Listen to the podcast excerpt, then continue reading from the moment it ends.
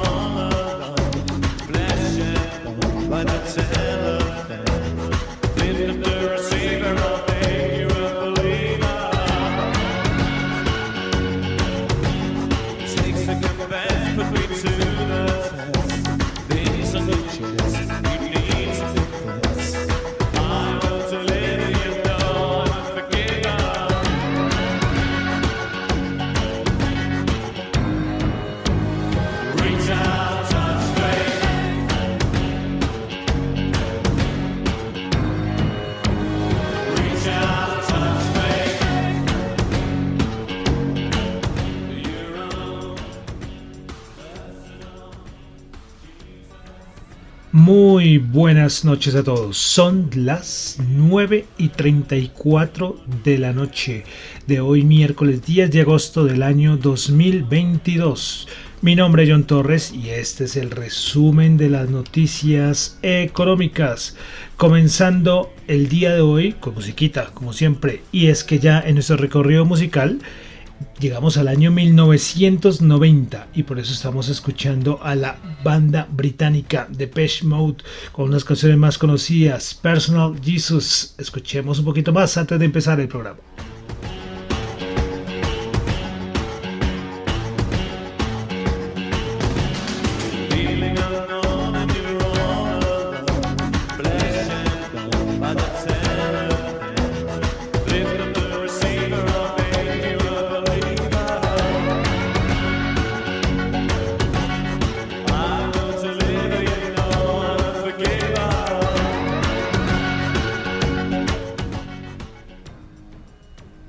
Bueno, dejaremos aquí a Depeche Mode aquí de fondo de cortinilla.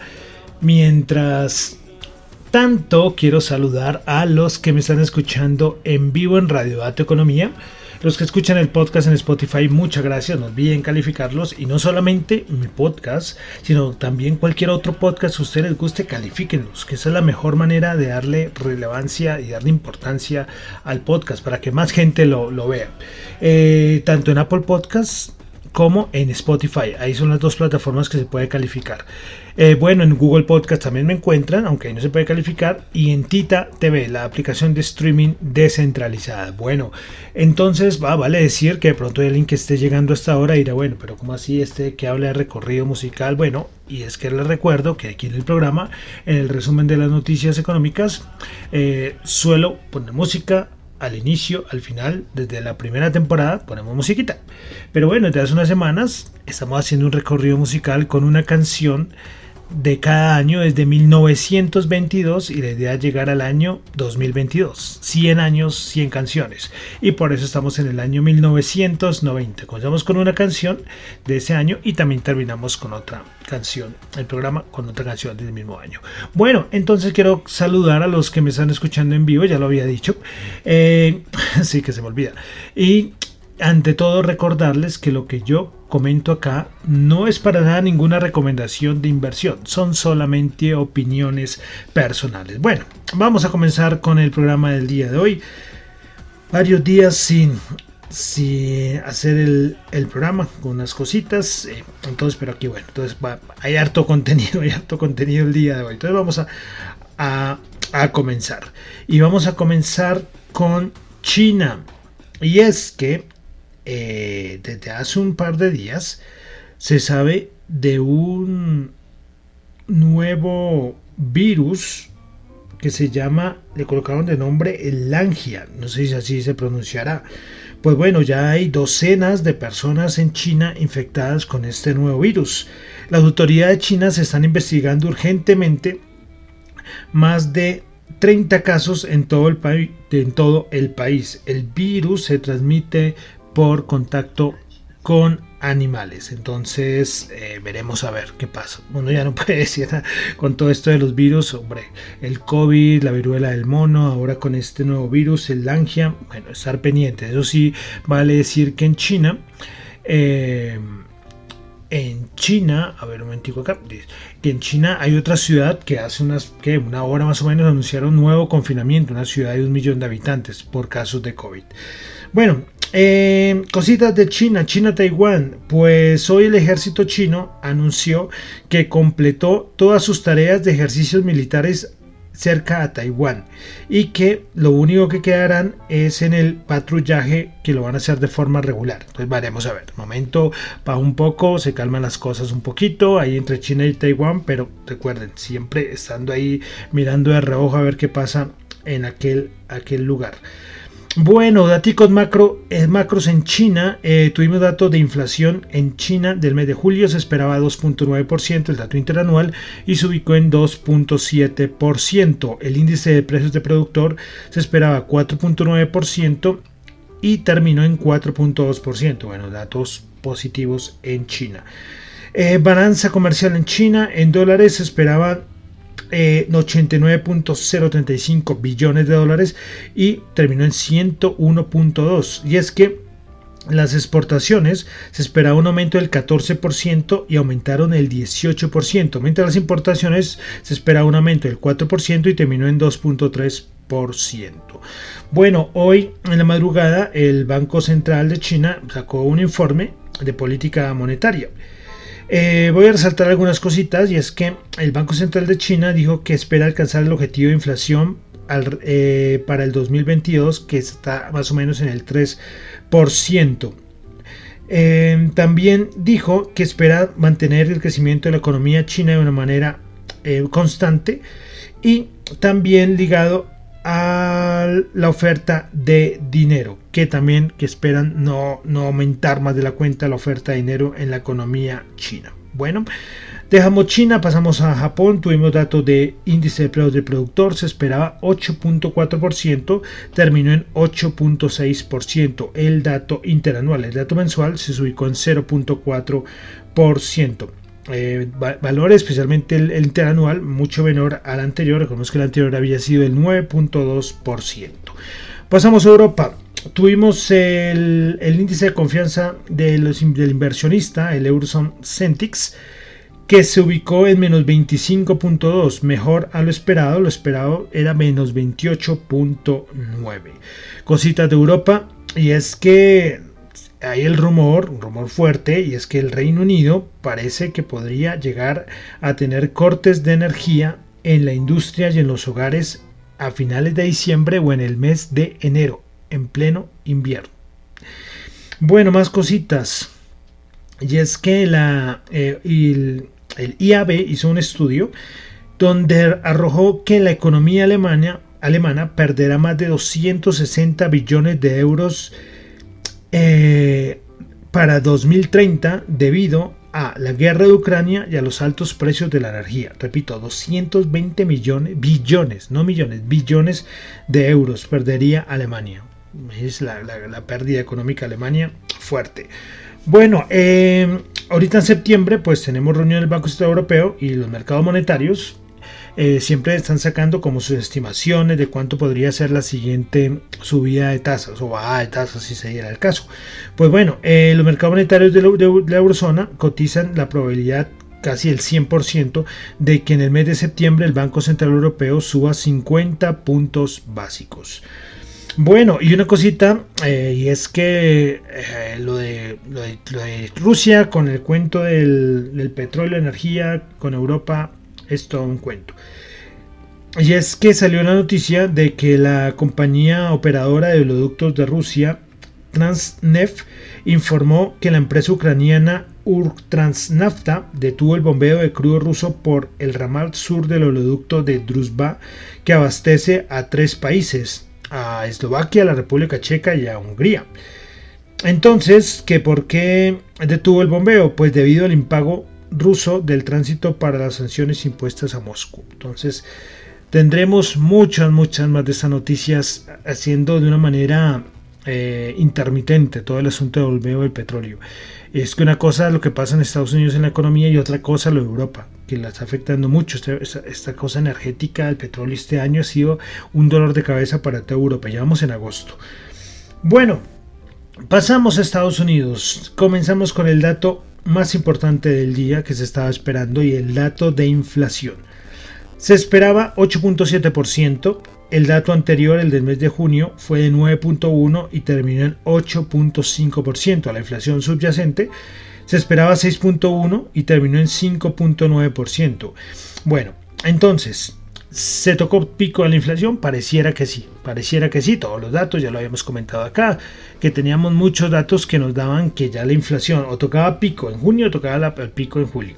Si no pasa algo más extraño, que ya como vemos lo del virus, que no aparezca otro virus, una cosa rara, eh, yo creo que ya la inflación por esta parte ya parece que tocó el pico. Pero ahora es cuánto se va a demorar en retroceder la inflación. O sea, ahorita está en 8.5%. Eh, el anterior 9.1, pero 8.5% es harto, es un nivel alto de inflación. Recordemos que los, los objetivos de inflación están más o menos como en el 2,5 o 3% por parte de la Reserva Federal. Entonces, eh, pues sí, se, celebra, hablo del mercado, ya lo hablaremos ahorita más adelante, que la inflación bajó, pero esto todavía está alto. El dato mensual, 0%. 0%. Yo alguna vez había comentado a los unos días que, que, con una inflación del 0% de aquí a diciembre, que yo decía, ah, lo decía hasta con un toque de burla, ¿no? La inflación 0% mensual.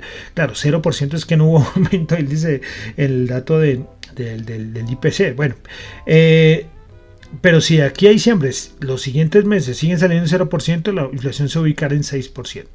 Pero para que llegue al objetivo de la Reserva Federal, que está más o menos entre el 2,5 y el 3, tiene que quedar en 0% en agosto, septiembre, octubre, noviembre, diciembre, enero, febrero, marzo y abril. Creo que con todos estos meses consecutivos 0% se alcanza el objetivo de la inflación. Pero bueno, ya quedó en este mes en el 0%. Pero bueno, echemos una miradita eh, a nivel de cómo están de los aumentos eh, de, de diferentes sectores de la economía de Estados Unidos. Bueno, inflación. Eh, de los alimentos, 10.9%. 10.9%. El dato interanual, ¿no? no el dato mensual. Energía, 32.9%. Eh, otros, eh, otros productos quitando energía y alimentos, 5.9%. Y otros servicios, eh, quitando la parte de energía, 5.5%. Son con los grandes sectores. A nivel mensual, el que mayor aumento tuvo, a ver, miro rápidamente, fue alimentos, alimentos, los alimentos fuera de casa, con el aumento de 1.3%. Electricidad también estuvo alto, 1.6%. Eh, las mayores caídas fue combustible, se sabía, se sabía que eso iba a bajar con menos 11 la caída. Entonces, bueno, mira, estamos viendo ahí eh, alimentos se mantiene constante, o sea, no sube más de la cuenta eh, y así ha sido los últimos meses. Si ustedes ven el, dato de los últimos meses, alimentos ha sido 1.1, 1, 1.2, pero ha seguido aumentando. Entonces es un sector que hay que, que tener cuidado. Algo que es muy criticado y es lo de la, la vivienda, ¿sí? que se ha criticado mucho porque, porque aparece un dato como el 5% y es que el dato del precio de la vivienda pesa mucho en Estados Unidos, el dato de inflación, pero todo el mundo dice, hombre, pero, pero, o sea, se dice que los precios de la vivienda, tanto usadas como, como los precios de los alquileres, están aumentando mucho, más del 8%, más del 10%. ¿Cómo es posible que acá aparezca solo el 5%? Y es que si hubiera salido un dato mayor al 8%, no tendríamos una inflación interanual de 8.5%. Bueno, miraremos ahí, no se sabe por qué eso, de la forma de calcularlo, tocaría mirarlo, pero, pero bueno. Entonces, ahí dejamos Datico de inflación, dato importante. Eh, con este dato de inflación, eh, los, los, los, fondos federales lo que están viendo es que la siguiente reunión de la Reserva Federal se aumentarían 50 puntos básicos. Y es que antes del informe de la inflación, todo el mundo veía 75 puntos básicos. Veremos a ver qué va a pasar con la Reserva Federal con esos datos de inflación. Precisamente eh, varios miembros de la Reserva Federal empezaron a hablar de nuevo. Cascari dijo que no hay que declarar todavía una victoria sobre la inflación. Evans, eh, Evans dio un comentario muy, muy curioso y es que dijo que la Fed debería haber comenzado a subir las tasas seis meses antes de lo que hizo. A ver, eso lo gritaba todo el mundo todo el mundo gritaba que, había que, que, que, subir tasas, pero toda esta gente lo que se la pasó diciendo desde el año pasado fue la inflación es transitoria. Entonces, señor Evans, pues... Y de todas maneras, Evans dice que la subida de tasas aún no termina. Bueno, eh, otra cosita de Estados Unidos y es que tuvimos de nuevo la estimación de Producto Interno Bruto del tercer trimestre por parte de la Fed de Atlanta. Se esperaba, perdón, se esperaba el anterior dato 1.4% y ahora lo subieron al 2.5%. Para finalizar, Estados Unidos, el presidente Joe Biden firmó la ley de los chips para impulsar la fabricación de los semiconductores de Estados Unidos y competir con China. ¿Es que ustedes que creen que la visita de Nancy Pelosi a Taiwán era para, para visitar a la señora presidenta de una manera cordial? No, no, no. Es que el sector de semiconductores en Taiwán es, es, un sector muy importante. O sea, lo que mueve allí la economía de Taiwán, la parte de semiconductores, es una parte muy importante. Y ya sabemos la importancia que tienen los semiconductores para el mundo para el mundo. En este momento yo estoy utilizando, ¿qué te digo? Uno, dos, como tres, cuatro. Porque ahora todo tiene, todo lo que usamos tiene un chip. Entonces, claro, eh, China es poderoso, pero Estados Unidos, entonces, como le digo, Estados Unidos, Taiwán, China, ahí hay muchos, muchos intereses. Bueno, y otra cosita de Estados Unidos es que el Senado de Estados Unidos aprobó el 430 billones en su nuevo paquete por el cambio climático eh, por el cambio climático. Sí, casi todo es cambio climático. Eh, de los 430 billones, como 330 billones son para lo del cambio climático. Entonces Estados Unidos aprobó esto. Bueno, el Senado de Estados Unidos. Bueno, dejamos Estados Unidos, vamos a pasar ya a América Latina. Comenzamos con datos de inflación, comenzamos con México, que eh, presentó una inflación anual interanual de 8.15%, es la inflación más alta eh, desde hace varios, ¿qué? 10 años, bueno, tengo acá, pero creo que son 10 años. Costa Rica también registró una inflación interanual de, de 11,48 y es la mayor de la última, última década. En Chile, inflación del mes de julio, 13,1, eh, la más alta desde 1994. Datos de inflación por todos lados. Bueno, Pasamos a Colombia donde tuvimos la encuesta del consumidor de Desarrollo de julio del 2022. Índice de confianza del consumidor en junio era el 2.9, que se que lo celebramos, que estaba positiva, pero nada, volvió a caer en territorio negativo en julio a menos 10.4. Índice de expectativa del consumidor en junio era 17.5 y en julio cayó a 4.3. Índice de condiciones económicas en junio era de menos 19 y en julio cayó a menos 32 como pueden ver, mes de julio malísimo a nivel de, de la encuesta de opinión del consumidor. Y finalizamos con disposición a comprar. Vivienda en junio era de menos 18.2 y en julio cayó a menos 35.3. Bienes durables en junio era menos 36.8, en julio cayó a menos 44.7 y vehículos en julio en junio era menos 56.1 y en julio cayó a menos 59.9. Es decir, datos malísimos a nivel de la opinión del consumidor en esta encuesta para el mes de julio. Más cositas de Colombia, y es que eh, hoy el Banco de la República reveló que en mayo de 2022 la deuda externa del país se ubicó en 176.085 eh, 176.085 millones de dólares. Esta cifra es superior la deuda externa, ¿no? La deuda externa del país se ubicó en 176.085 millones. Esta cifra es superior en un 11,47% frente a los 157.970 millones registrados en mayo del 2021. Entonces la deuda externa se convierte en la deuda externa más elevada que ha tenido el país desde que existen los registros. A nivel de porcentaje del Producto Interno Bruto, la deuda externa del país se ubicó en 50,7% en mayo pasado, superior al 50,4% de mayo del 2021.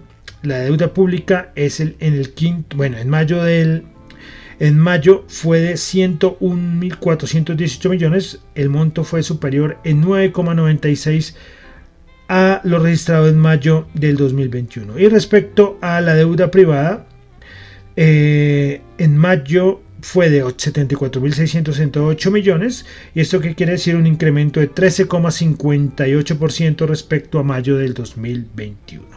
Bueno, y finalizamos rápidamente el tema que sabíamos que era lo importante de este nuevo gobierno y es la propuesta de reforma tributaria. Esto se ha hablado hasta en la sopa.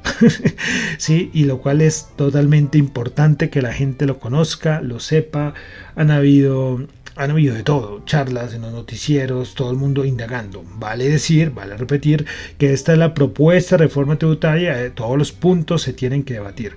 Son 130 páginas. Me preguntarán, John, ¿te las leíste? No me las he leído completas. Son 130 páginas. Eh, mucha gente ya dice que se las leyó eh, muy bien, pero leérsela así paso a paso, hombre, se necesita tiempito para dedicarle al, proyecto de reforma tributaria. Pero bueno, voy a resaltar 13 eh, punticos y los voy a mencionar rápidamente. Aunque como les digo, esto ya en, prensa, en televisión, en radio, en todos lados se ha hablado del tema. Entonces, varios puntos para resaltar de la propuesta de reforma tributaria. Primero que todo, personas naturales con ingresos a más de 10 millones van a pagar más. Yo creo que ahí está claro. El impuesto al patrimonio ahora será permanente, antes no lo era. Eso, recuerden, esa es la propuesta.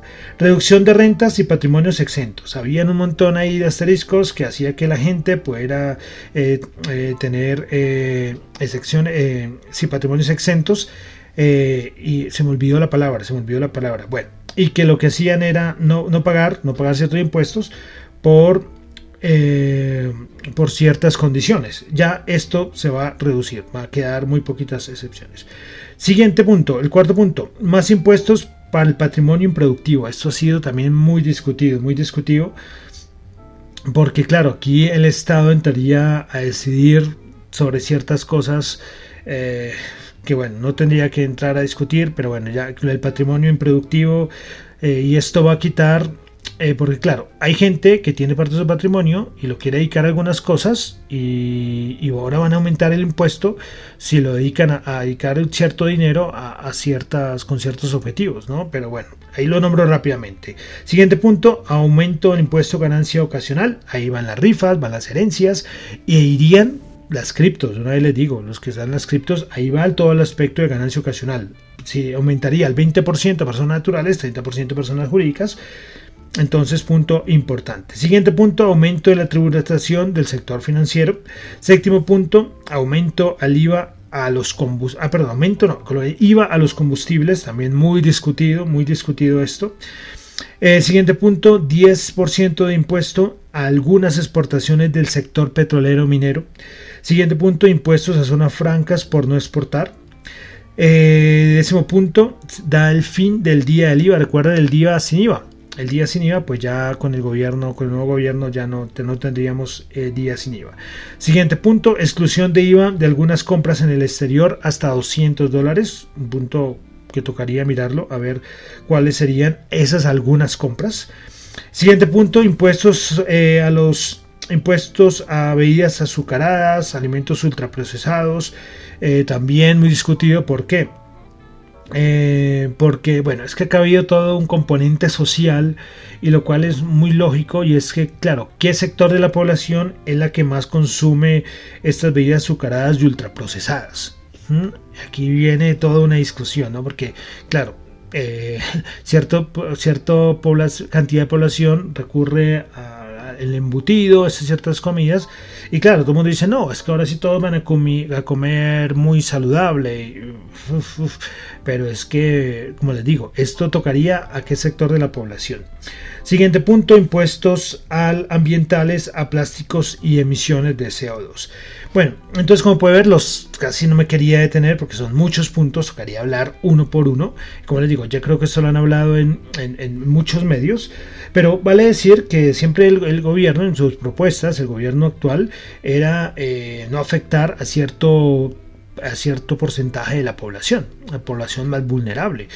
Pero hoy colocaba yo un tweet y es que eh, todo el mundo está colocando que, ah, bueno, hay productos donde no, donde no se le va a colocar impuestos, ¿no? En productos sanos, que no va a haber impuestos de cierta manera directos a, varios, a, varios, a varios productos.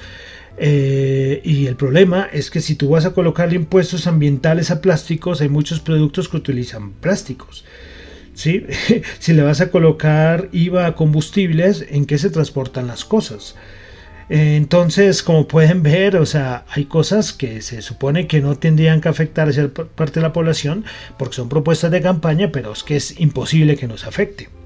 Pero bueno, pues les digo, acá hay mucho que discutir, acá hay muchos que discutir, como les dije, yo acá lo hablé rápidamente rescatando los puntos, veremos a ver qué es lo que queda, porque como les digo, esta es la propuesta, esta es la propuesta y vamos a ver cuál va a ser el resultado.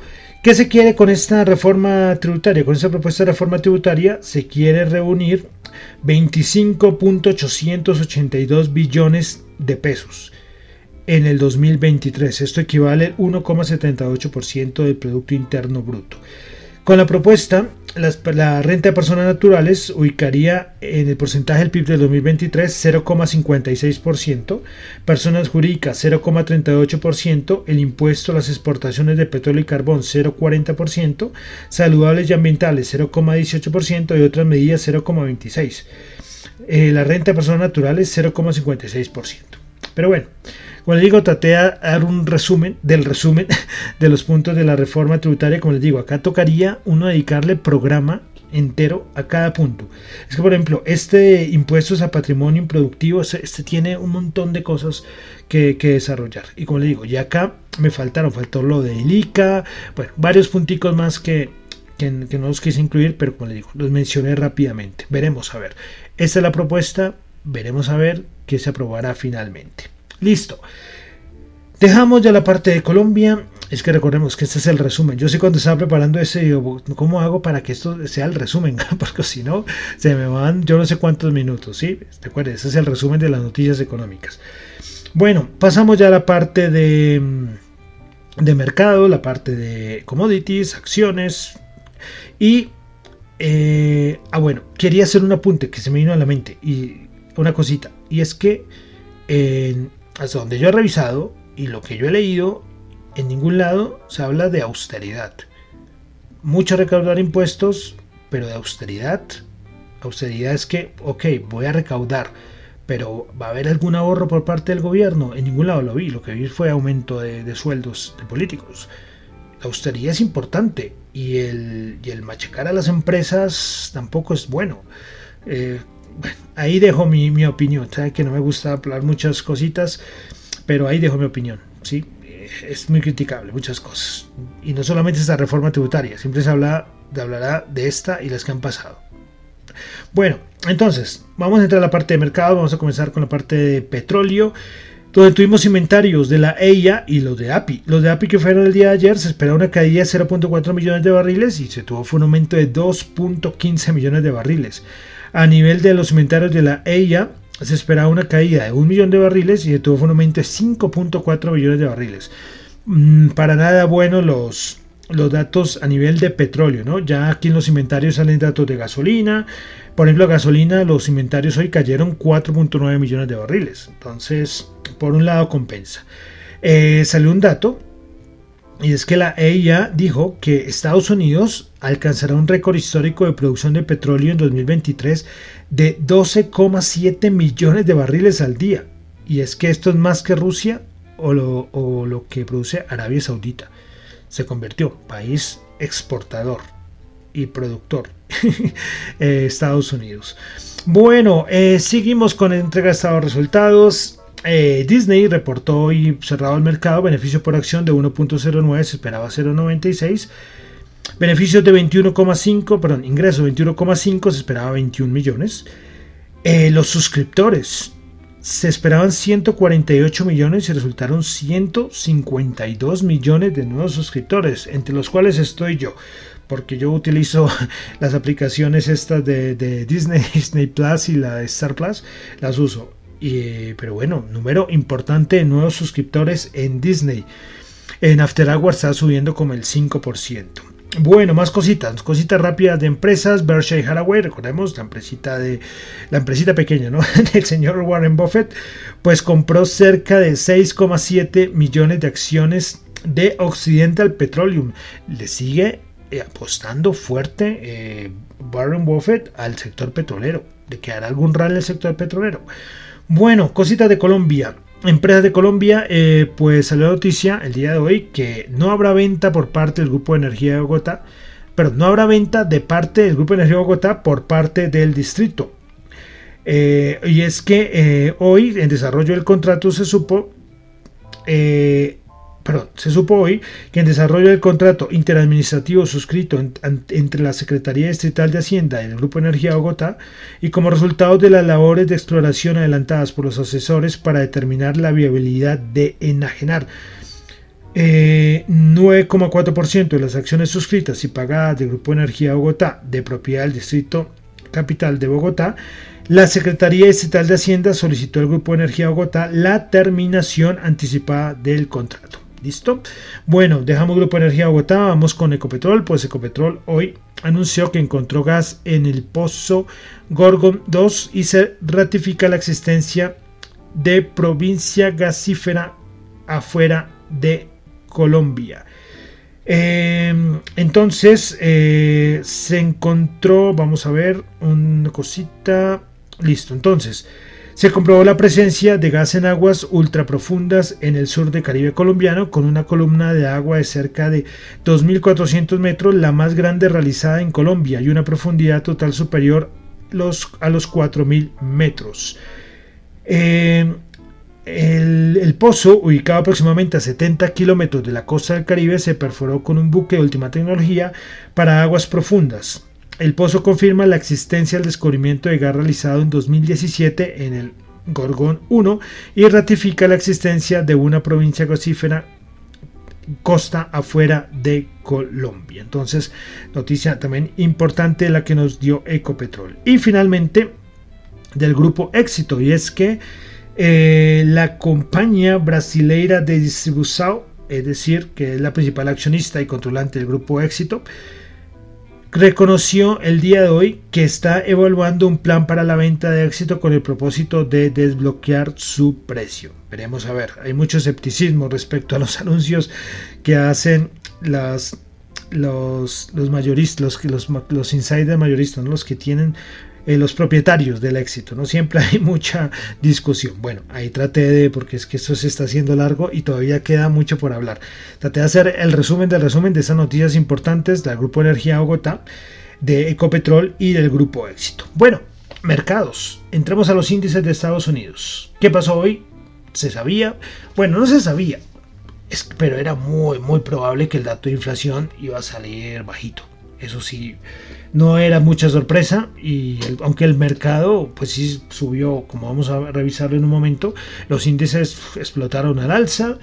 El SP500 entra en la zona de los 4200, zona difícil a nivel técnico, los que les gusta el nivel técnico ven ahí que por ahí hay un nivel técnico importante.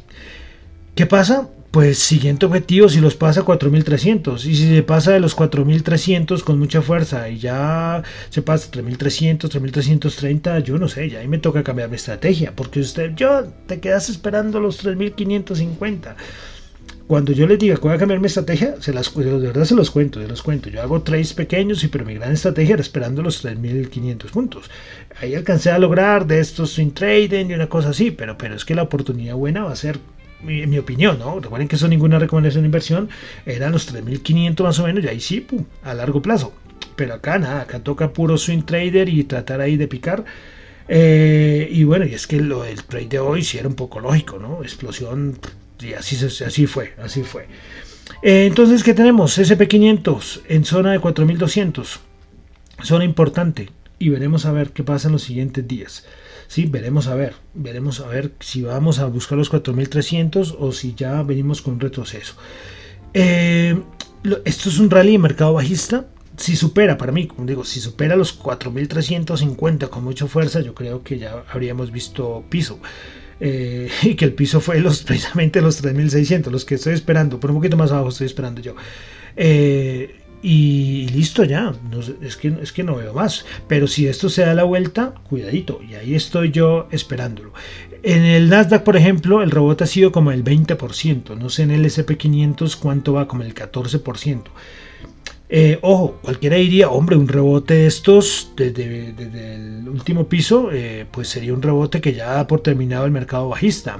No, necesariamente. Eh, hemos tenido en el 2008-2009, tuvimos un rebote de mercado bajista como del 28%, como el 26-27%, y después, donde todo el mundo ya pensaba que ya se había, acabado el mercado bajista, el mercado se dio la vuelta y cayó casi el 30%.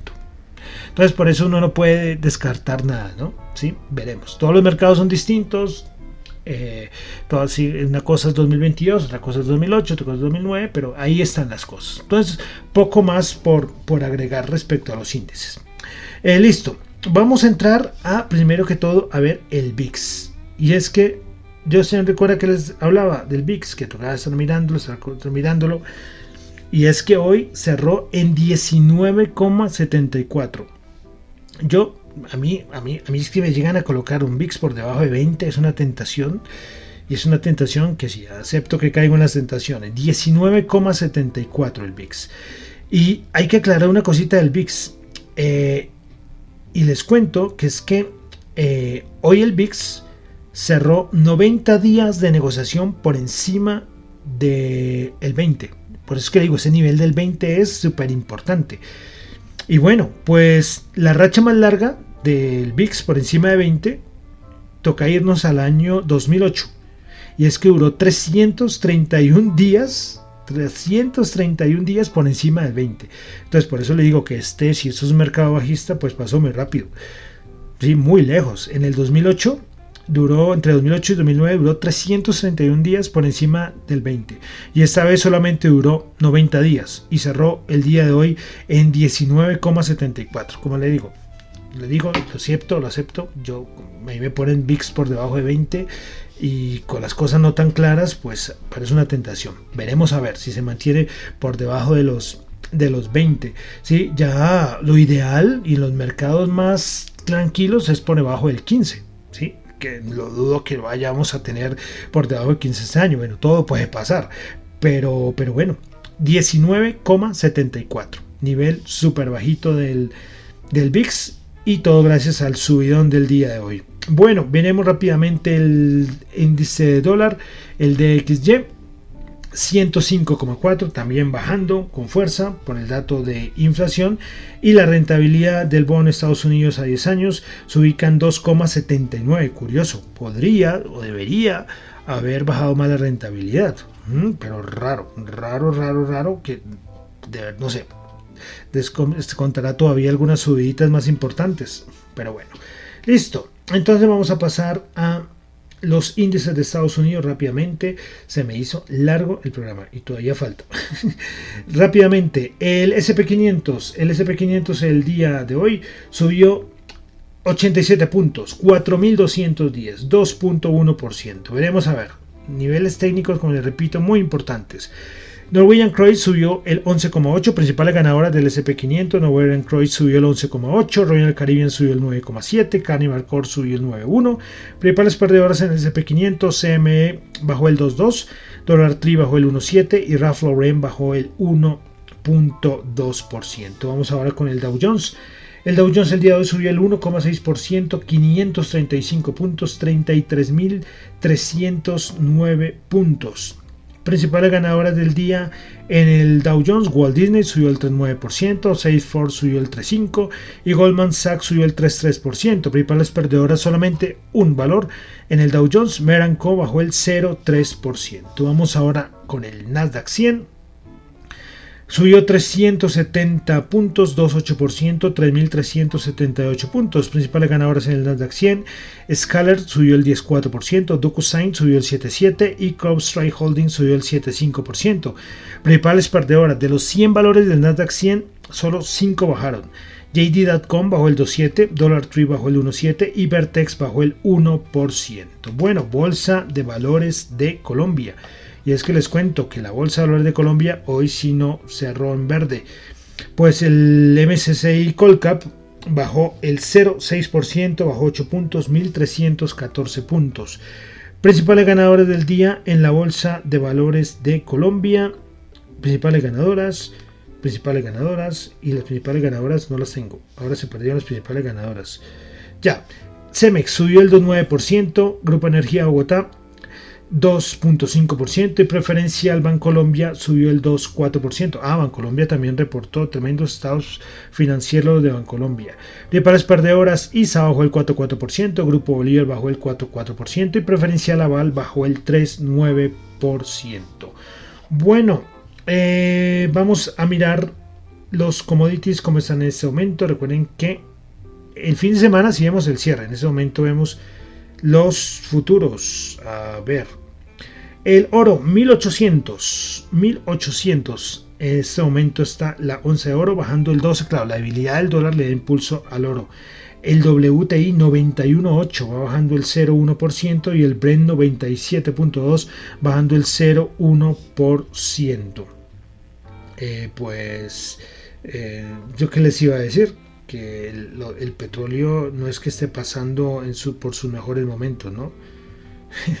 sí, eh, bueno, sí, llevamos, no sé cuánto lleva el petróleo, por eso preguntaba la apuesta de Warren Buffett por el sector petrolero. Es curioso, ¿no? Es curiosa.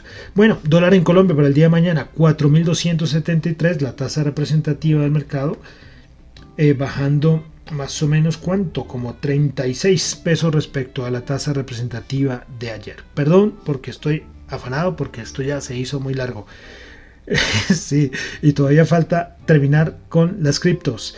Las criptos también, con el dato de inflación para arriba, para arriba con mucha fuerza. Bitcoin subiendo el 5,9%, Ethereum subiendo el 11,8%, BNB subiendo el 5%, Ripple subiendo el 4,9%, Cardano subiendo el 6,2%, eh, Solana subiendo el 8.7%, Polkadot subiendo el 9.8%, Dogecoin subiendo el 4.9% y Avalanche subiendo 5.7%. Las criptos también para arriba. Recuerden esa correlación que hay ¿no?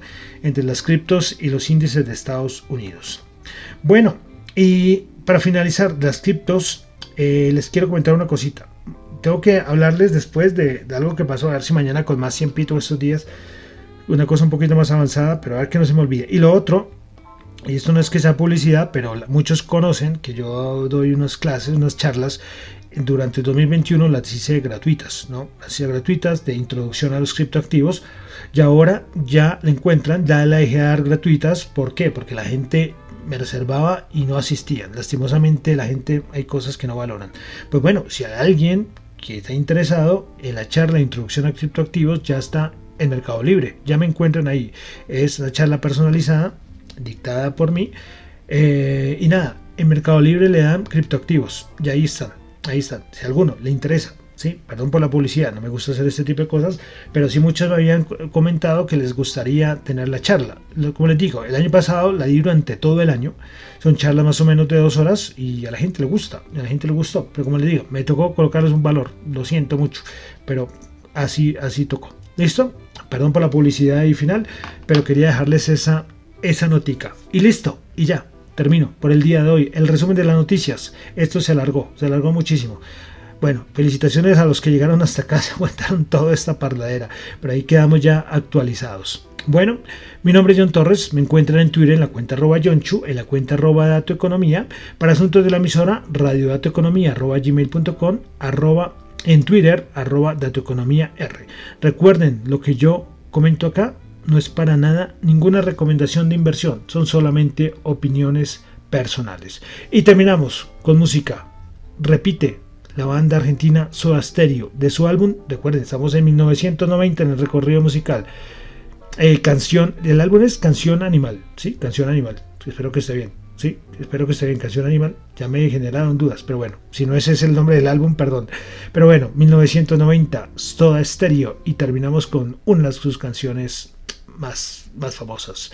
Para no decir que la más famosa. Música ligera. Muchísimas gracias.